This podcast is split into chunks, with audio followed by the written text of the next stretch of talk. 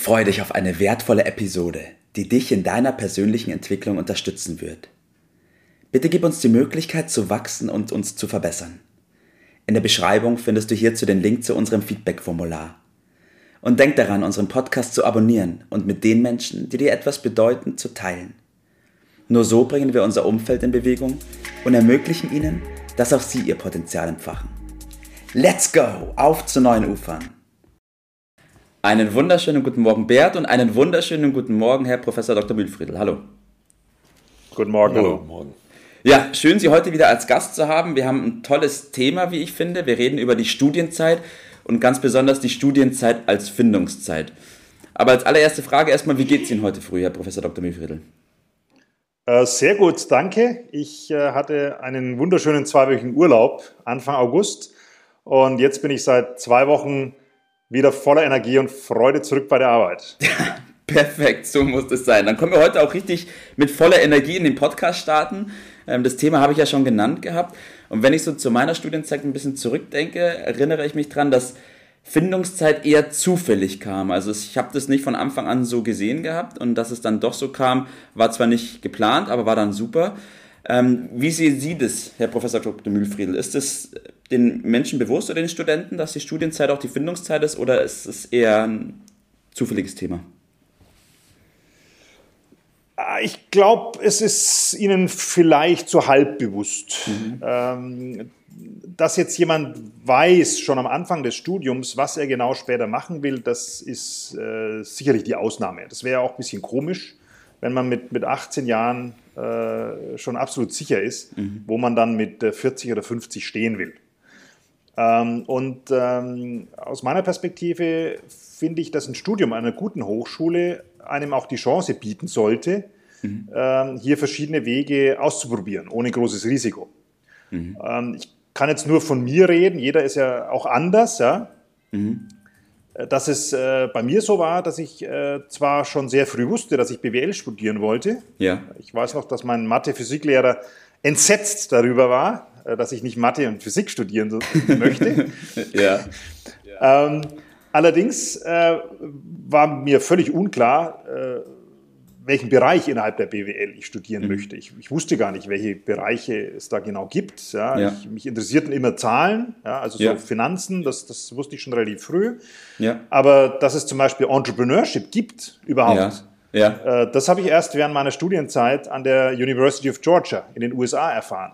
Okay. Das äh, wusste ich vorher gar nicht. Ja? Und, und erst dadurch habe ich dann äh, letztlich Blut geleckt und wollte später auch Unternehmer werden. Das hat sich aber erst während der Studienzeit dann herauskristallisiert.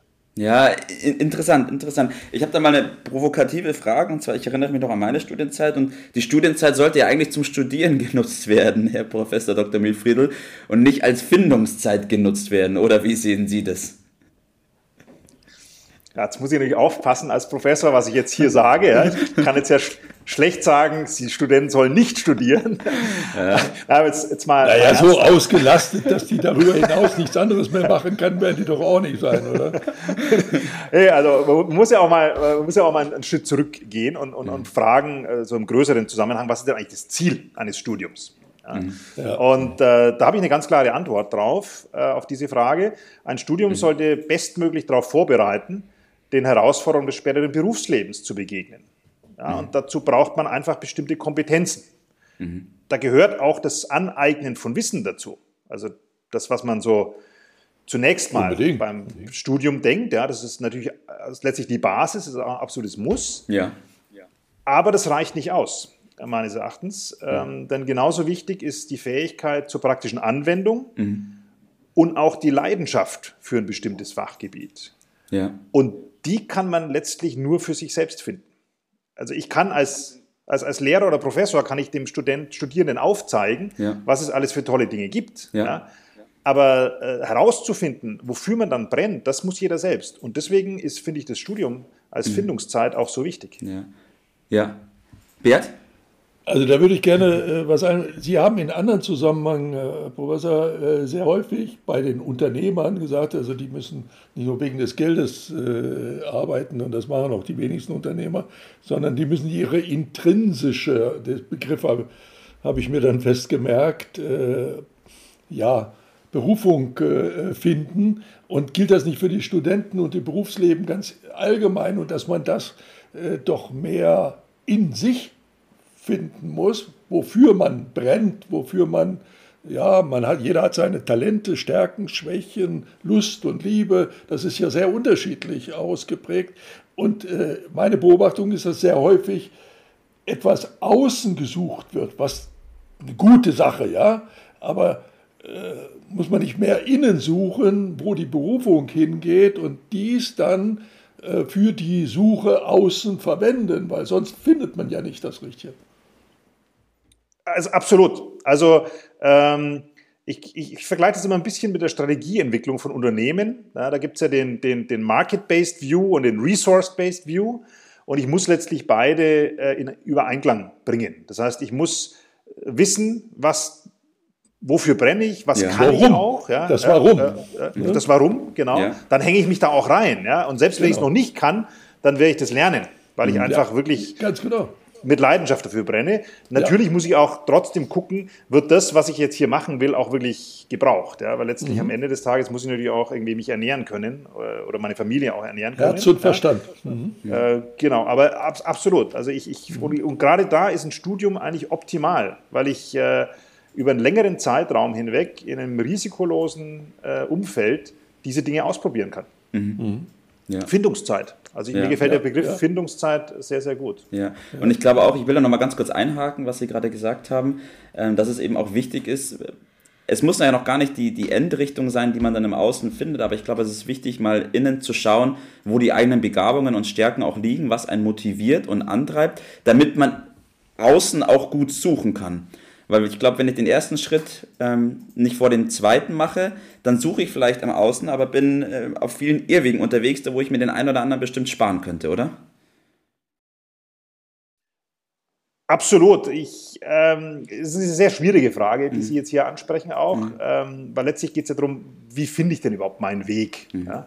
Und, die Technik und, dafür ist ganz wichtig, zu lernen auch, wie man das macht.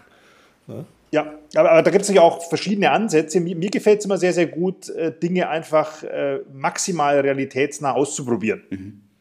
Ähm, denn erst wenn man das macht, äh, versteht man, ob äh, dieser Weg dann ein, zu einem passt. Mhm. Ja, ich kann viele Leute fragen. Ja, also äh, bei mir war es zum Beispiel so, als ich, als ich äh, darüber nachgedacht habe, äh, in die Akademie zu wechseln als, als Professor, ähm, da kann man die Leute fragen. Ja, glaubst du, passt es zu dir oder bla bla bla und so weiter. Ja? ja. Da hört man dann sehr, sehr viele Meinungen. Das bringt einem schon auch was. Aber im Endeffekt müssen sie es ausprobieren. Und was aber es sind ja immer die Meinungen der anderen. Man muss doch das auf das eigene Praxis äh, ausrichten. Absolut, absolut.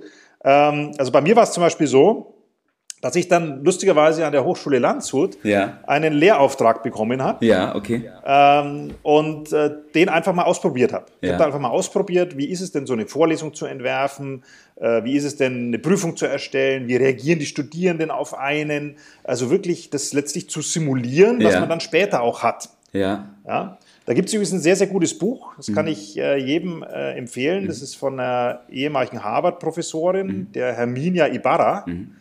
Heißt Working Identities. Mhm. Und da geht es genau darum. Also ich muss letztlich eine Situation schaffen, dass ich maximal realitätsnah Wege ausprobiere. Ja. Und deswegen sind Praktika auch so wichtig während des Studiums. Ja. Klasse. Okay, ich, ich fasse noch mal ganz kurz zusammen, bevor wir zu den Tipps des Tages kommen. Ähm, eine Studienzeit ist in dem Sinne auch Findungszeit, dass wir zum einen uns selbst finden, das heißt herausfinden, wo unsere Begabungen, unsere Stärken und ähm, auch unsere Wünsche und unser Warum liegt. Das bestenfalls mit System zu machen, um dann eine gute Grundlage zu haben, um dann im Außen suchen zu können, in Form von Praktikas, in Form von Studium Generale, in Form von bestimmten Sachen, die ich ausprobieren kann, was dann letztendlich auch der richtige Weg ist. Okay. Würde ich absolut unterschreiben. Es ist letztlich ein, ein wissenschaftliches Vorgehen. Ja. Ich stelle eine mhm. Hypothese auf, ja. mhm. was okay. könnte gut für mich sein. Und dann muss ich diese ja. Hypothese auch an der, an der Realität äh, überprüfen mhm. ja, und dann eben äh, verwerfen oder weiterverfolgen. Okay, super. Perfekt.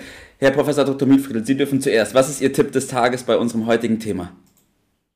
Ja, der passt dazu natürlich. Erkenne dich selbst und du wirst alle Dinge im rechten Licht erkennen. Okay, super, perfekt, danke.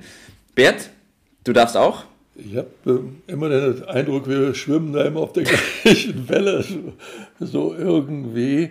Ja, mein Tipp ist, äh, das ist eine wesentliche gute Zeit, eine Lebensplanung zu machen. Und der Start der Lebensplanung ist äh, vor allen Dingen die sogenannte Begabungsanalyse, nämlich herauszufinden, äh, was man denn eigentlich mag, kann, soll und damit den Ruf zu hören, damit sein eigenes Profil zu erstellen. Und dieses Profil, das kann man dann nehmen, um das dazu passende dann zu finden. Ich glaube, wenn man dies systematisch macht und dafür haben wir die entsprechenden äh, Programme, die entsprechende Technik, äh, dann ist man ja. auf der sicheren Seite und da kann gar nichts mehr schiefgehen. So sehe ich das auch. Perfekt. Ja, danke, Herr Professor Dr. Mühlfriedl. Danke, Bert, dass wir über dieses Thema gesprochen haben. Es freut mich immer, wenn wir zusammenkommen in dieser Runde und wünsche Ihnen beiden heute noch einen richtig schönen und erfolgreichen Tag und einen super Start in diese Woche. Danke Ihnen, das wünsche ich Ihnen auch. Vielen Dank. Dankeschön. Machen Sie es gut. Danke, Tobi. Ciao. Das war's für heute. Vielen Dank, dass du dabei warst, dass du eingeschaltet hast und vergiss nicht, uns einen Kommentar hier zu lassen und unseren Kanal zu abonnieren. In diesem Sinne bis zum nächsten Mal und dir einen schönen Tag.